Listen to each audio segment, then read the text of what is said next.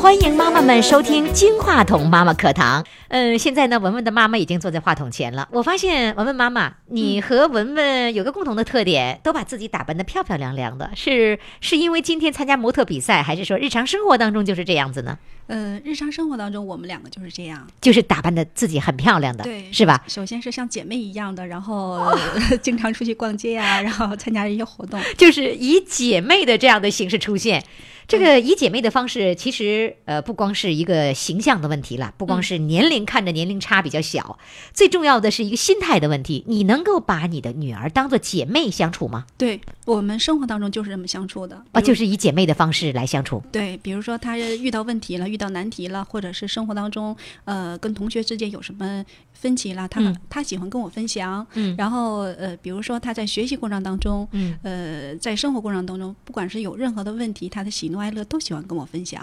哦，嗯她就是有话一定要告诉你。对对对，你有没有对她说过不？嗯，有有对他有说过，什么事儿说不呢？嗯，比如说他做了一些比较危险的事，哦他也喜欢去尝试一些新奇的东比西。如说，嗯、比如说曾经也喜欢玩过刀，嗯、看这个这个刀，因为现在的这个水果刀的外形比较好看。嗯，嗯，他很想去摸一摸、试一试它，它为什么那么锋利？它哦，为什么能削削掉那个苹果皮？她会拿她的肉来试一试，为什么呃会这么锋利？嗯当着我的面的时候，我肯定会说不。嗯，嗯，可是有一次非常偶然的，就是我没有在他身边，他就嗯用手去摸了一下那个刀刃的那个尖儿哦，结果的确把他的手划破了。当时哭了以后，嗯，过来找妈妈，然后跟我一说，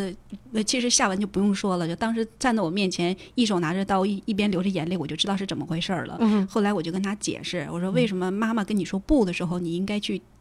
多多少少自己去尝试着听我们的建议，嗯你这样的话呢，就可能不会受伤，因为父母跟你说不的时候，他肯定会为了保护你，不想让你来受伤。嗯，从那以后，他可能就慢慢接受了我这个建议。嗯，就慢慢接受了你这个不。嗯 其实我觉得你可以换一种方法说不，就是可以不说不，永远都不说不嗯，啊、可以呢告诉他，呃，这个如果这个是很锋利的，你看削皮的时候就很容易把它削掉。嗯，那如果碰到手了以后，手立刻出现的就是皮也会掉，嗯你的手皮也会掉。对，会立马出现的是流血的状态。你可以嗯跟他描述，你如果单独说一个不的话，他可能会不理解，所以你说不就不啊，我要试一试，哦他就勇敢的去试了。是这样。啊、这就可能是说不的一个结果，嗯，啊，就是他他就他就试了。不过还好，我觉得你的孩子真是侃侃而谈的、哎，嗯，他比较喜欢这个，呃，其实他从小的时候不是这样的。哦，呃，为什么叫那个文文？他的嗯小名就起了个文文。他嗯很小的时候就是很文文静静的。嗯，他喜欢看别人去玩，然后很少用语言来表达。哦，呃，几乎两岁半的时候，他只能说几个字的语言，啊，就说话比较比晚，较晚，嗯所以那个时候就比较着急，然后就慢慢的去跟他这个交流。我每天就不停的在跟他说，嗯呃，让。让他来，就是我提一些问题呀，或者是跟他讲一些故事，让他来给我叙述，跟哦我来沟通。你是有意的启发他，对，哎，没错，我觉得就是我一直有这样的一个观点哈，就是孩子在语言形成的那个最关键的时刻，嗯，这个语言的引导和启蒙是非常的重要的，它给他带来一生的这个财富的，对，是吧？是这样的。所以你发现了孩子不太怎么说，你用你的方式去引导他，引引导他，呃，就是叫什么叫叫激活了他语言的这样的一个活力，嗯对是吧？对，啊 是这样。然那后最初的时候，他是听你的话要跟你说吗？呃，也不太爱听，但是他挺喜欢听故事。哦，因为我呃我也是初为人母，也不知道怎么来教育孩子，可能嗯会、呃找一些相关的这个资料啊，嗯然后或者是说那个呃听一听跟别的家长来沟通，嗯，呃看看怎么来教育孩子。获取一点经验。对，然是后吧对他们就给我一个建议说，你可以呢跟孩子一起来看他有什么兴趣爱好。嗯哎，我后来发现他特别喜欢听故事，啊我就陪着他一起听故事。嗯但是故事听完了以后呢，他还是不喜欢用语言去沟通，嗯哦然后我就假装说我没有听懂，听明白这个故事，你能帮我再再讲一遍吗？你们俩共同听故事是有一个音频的一个哎一个对东对西对来比如说电脑里啊，啊或者电视你里，找到了一些对故事音频。哎，听完了，你们俩一起听，听完了你说，哎，我刚才没听懂，那他怎么回事儿？嗯，对，就你会就故意这样提问题，是这样，然后引着他有欲望来说，对，嗯他就给你叙述刚才的故事。是这样，有、啊呃，或者有的时候，比如说这个故事，我把结尾特意给他说错了。我说，哎，我听完这个故事，好像里面的小动物，呃，怎么怎么样了？然后他说，妈妈，你说错了，啊那个不是那样的结果。然后他又跟你讲一遍，我说，哦哦，，哎呦，妈妈真有方法，哎，这真不错的方法。是这样。这是你觉得从几岁开始，他就渐渐的爱说话了呢？呃，应该是半年以后吧。半年以后，对也就是三岁左右的时候，对，他因开始爱说话了，那个的的确确是坚持，坚持的过程当中也很难，也很。漫长 的。对，因为刚开始他你可能我说了很多很多的话，他跟你的沟通还是比较少。嗯，嗯，那慢慢的坚持半年以后，我发现我把他这个所谓的这个话眼子引出来 了。嗯引出来了，嗯哎，然后呢，激活之后，他就不断的一发而不可收拾， 对对对 他就没完没了在跟你说，对，现在有的时候，呃呃，开玩，我经常跟他开玩笑，我说你先让我自己在一个屋待一会儿，嗯嗯、你可以上那屋自己去 说，他说到了你都无法承受的程度了，是吧？ 是这样。嗯，呃，那个你是做什么职业的呃，我现在应该确切的说，全职妈妈。啊？我说他怎么不知道你做什么职业？哎，我说妈妈做什么职业？哎，这事我真不知道哎。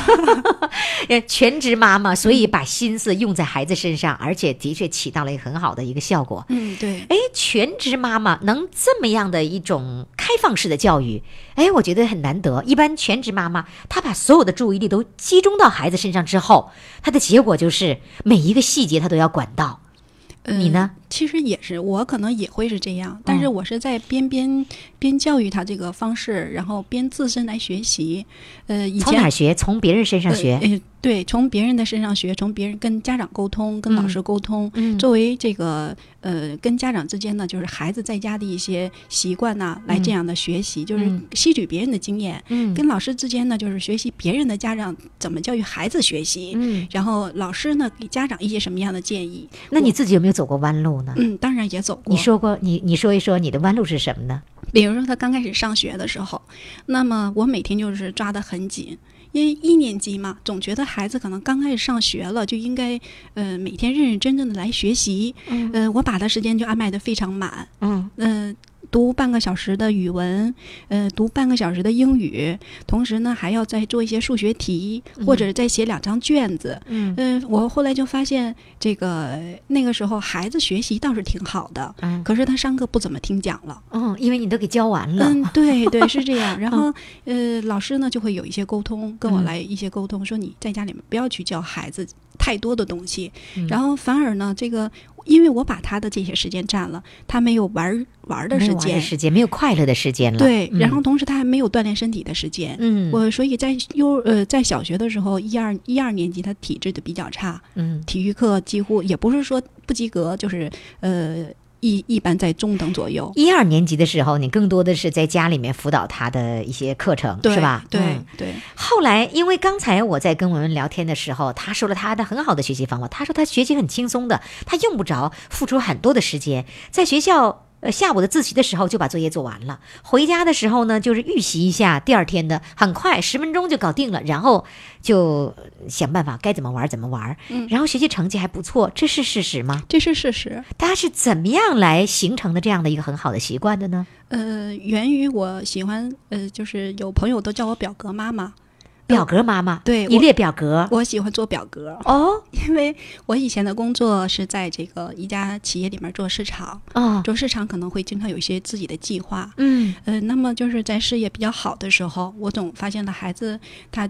不太爱说话，嗯不太爱与别人交流，嗯所以那个时候会经常出差，嗯嗯， 总觉得好像亏欠孩子太多，嗯呃，也在想，就是为什么现在选择做全职妈妈？就那时候也在想，是要自己的事业，还是想要孩子女儿更有一个更好的一个童年，或者更好的一个未来？嗯所以那时候就是，嗯，辞职在家不做了。哦嗯、然后我工作的时候就喜欢用表格来计划我的一天的工作，嗯呃，比如说一星期的周计划，呃，月计划。哦那么这些东西呢，我就是因为一，就像您刚才跟我说的，我之前也是在慢慢的摸索，嗯后来我总结出来经验以后，我就给他做了一个表格。嗯那这个表格规划了每天在做什么，哦，你要给他规划每天在做什么嗯，？就是那个时候是一个习惯的养成。嗯那现在都不需要了，哦，现在表格已经不用做了。嗯，不用做了。你已经去掉了表格妈妈的这个名字了、哦嗯，对，啊！那个时候你给他做每天都要做什么，他他会听吗？嗯，刚开始很也不不会就听养的成习惯的过程是很艰难的，很艰难的，兼哦职整呃兼职大概有三年的时间吧。就是用表格来规范他的行为对和时间规划这样的一个习惯，对用了三年的时间。对，规划好了之后，养成习惯之后，你就不用再操心了。嗯，不用了，不用了，因为呃，那就是说，预习的这个时间也是过去你那三年规划当中嗯，要求的。对对对，当最开始的时候，他是预习多长时间？呃最开始是根据他年级的不同，因为他现在上六年级，最少的、最少的时候可能是二十分钟，半个小时。嗯呃，有时候课程要是深了，可能会一个小时，嗯也是根据他的这个学校的教科书，因为我、我习惯性把他这个教科书先看一遍，哦，你把他的教科书看一遍，对，就大体的看一遍，浏览一遍，然啊后因为、呃里面有一些会介绍一些内容，这一年级里面主要学的一些重点，那么我就会看他这个重点学的会是什么内容，然后自己按照他这个学的内容来规划一下就行你了。现在还给他规划吗？嗯，现在不需要了，现在不规划了，就是过去那个时候，你对按照这个来给他规划。对现在你还看他课本吗？也会看，也会看，也会就是看说你要找一个跟他沟通的一个话题。没错，哦，嗯你们会分析某一篇作某一篇课文，呃，看过的一个感受吗？也会聊吗？也会。也会聊。对，但嗯是、呃，因为跟曾经跟老师沟通过嘛，老嗯师就是说，因为在学校老师讲的内容比较深，比较深入了。嗯那么家长可能会那个，要是引导的话，会会有一些给孩子可能会带偏，嗯，因为老师教的内容可能和我们现在因为不一样。不一样了，嗯嗯对，跟我们现在的理解可能也都不一样了。嗯，所以我大部分跟他所分享的，一般都是课外书。课外书，嗯对这样好，否则的话，两条路子、两个标准，会给孩子造成呃造成了一个无可奈何的这样的一个状况，对是吧？对对，嗯，啊，对，课外的书会跟他，你除了除了跟他聊模特儿，嗯呃，朗诵，嗯还有等等这样话题，社会上的话题会跟他聊吗？聊聊，也会聊，都聊什么呢？呃，聊一些现在的新闻。哦，我比如说现在这个呃教育孩子的新闻，嗯然后有一些现在的国家一些大事，平时上课没有那么多时间把所有的项目都看完，嗯，但是我会有一些新闻，会告诉他，哎，会告诉他，然后嗯多多少少也让他了解一些这些方面的知识。嗯，嗯你觉得你辞去了工作，然后做了全职妈妈，嗯有没有损失呢？嗯、我觉得是有利有弊，嗯因为有利的一面呢是把孩子的这个一个学习的习惯、生活的习惯，可能把他带好了。嗯，但是能把他引到一个比较好的方向上，这条路上来，上我了轨了，对我觉得这个是一个呃有利的地方。 嗯但是有有弊的地方呢，也不是说，呃，我脱离了这个工作，不是说收入这方面的问题，就是说可能跟这个朋友之间呀、跟以前的同事之间呢，可能就慢慢的疏远了，嗯稍微多一些，没有嗯自己的太多的空间，嗯，稍微有点脱离社会了哈。嗯，感觉是这样。是啊，那什么时候想重新捡起来，重新回到社会呢？这有个计划吗？也是有计划，就啊是想等他中学吧，再坚持三年，嗯因为我想女孩嘛，她中学呃毕了业以后，到了高中的时候，她这个自我保护意识啊，包括她的这个生活习惯各方面都已经定性了。嗯，那个时候我可以再做一些自己的事情。呃，这个呃所谓的妈妈做牺牲这件事儿呢，是要怎么看了？嗯，我觉得呢，如果妈妈是快乐的，我就觉得这不是牺牲；对如果妈妈不快乐，是因为为儿女付出的这些牺牲了自己的爱好、自己的事业、自己想做的事情没有机会去做，我觉得这叫牺牲。嗯你是属于哪一类呢？我觉得我不属于牺，我我没觉得我是牺牲，你是快，乐的， 我是快乐的，嗯因为我跟他在一起的时候，其实也在圆我的一个梦想。嗯，呃什么梦想呢？我小的时候，比如说我很喜欢画画，嗯，因为家里这面么多孩子妈妈喜欢画画，包括我也是，没有实没有机会实现啊。嗯，真的是没有机会实现，就嗯是因为家里面嗯并不富裕，嗯呃，买个画笔呀、画板呐、可能都需要这个家长呃出去很远才能买回来一这么一套。嗯那所以自己用的时候也是比较爱爱惜一些，嗯所以我觉得，呃，比如说小的时候还喜欢这个，呃，也喜欢走模特儿，嗯，但是那个时小候，的时候也走嗯，孩子不知道你喜欢这个，但是他觉得他最小的时候呢，走那模特步的时候，是妈妈给做了指 导。 啊，你小的时候也也比较喜欢，哎，喜欢，因为那时候也没有什么漂亮的衣服、女裙子啊，就啊拿着这个床单儿啊、被单儿啊，直接裹往在身上哎。对对对，那个时候是小的时候一个爱好。嗯嗯，比如说这个也也喜欢当主持人，啊，嗯，那个时你候小的时候也有这样的梦也想啊，也有梦想，啊但是梦想很多嗯，可是真正实现的时候却很少。好。嗯嗯、所以我觉得他呢，这些慢慢的也都在实现，嗯不见得是说他有多么成功，但是我想他已经去尝试过嗯，呃，在学校里面主持升旗仪式，嗯呃，然后尝试过在 T 台上穿着漂亮衣服走嗯秀。哎、我嗯觉得我跟他之间是快乐的，哦嗯，所以现在你不是付出的是这个牺牲，嗯而是付出的这个爱得到的是一个快乐的回报，对对对，是吧？对，哎呀，那真是你就没有烦恼的事情。啊呃，也会有，我刚才问了孩子，你就没有烦恼的事情，他讲了也没有什么烦恼的事情、嗯啊。你的烦恼事情是什么呢？烦恼的事情是想，这个孩子慢慢大了吧，可能他面临的青春期的时候，我有的时候也在想，他青春期的时候，我会怎么来帮他这很 个，快了，嗯对很快就到 了。嗯怎么来帮他度过？对于我现在来说，这是一个比较烦恼的问题。哦，你还没到呢，你就烦恼了。那我教你吧，嗯啊，因为我经历过啊。嗯青春期呢是这样子，呃，其实呃他十一岁这个年龄呢已经表现出来了，就是呃，他认为他已经长大了，他已经有独立的思考能力了。对，父母和孩子之间的最大的矛盾是，你不把我当大人看待，是这样。你不能把我当一个个体的人来看待，而老把我当附属品来看待，嗯所以它就会产生这样的一个矛盾。那么是为什么说青春期呢？是因为青春期它的内分泌发生了这个变化之后，嗯人是自然很烦躁。像我现在是更年期，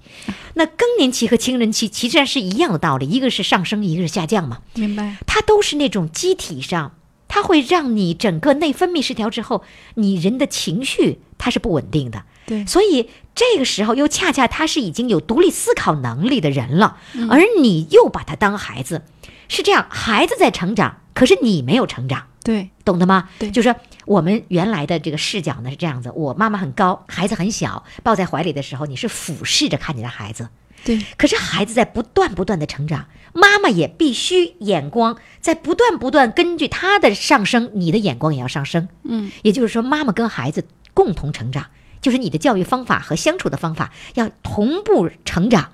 你才能够跟他同步交流。否则的话，你永远俯视的话，矛盾就会越来越大。我觉得你。你和女儿之间的矛盾不会有特别大，因为你现在你们就已经不是俯视，对，而是平视了，是嗯已经这当做姐妹的这样角度来看、看待问题，应该不会出什么大问题。嗯最主要的就是你在她青春期的时候，你妈妈的定位是帮忙，嗯，别添乱，明白了，帮忙。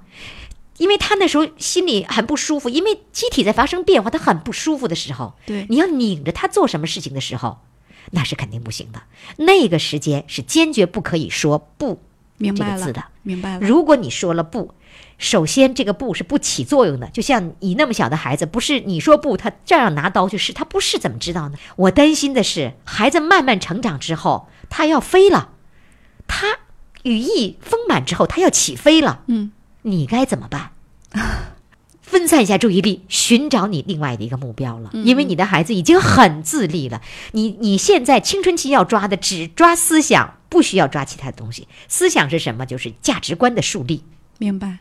呃，就是一个一个一个人性的定位。嗯只要抓住了这个思想的这根暗线，嗯，这根绳在你手里，你随意往哪个方向来支配，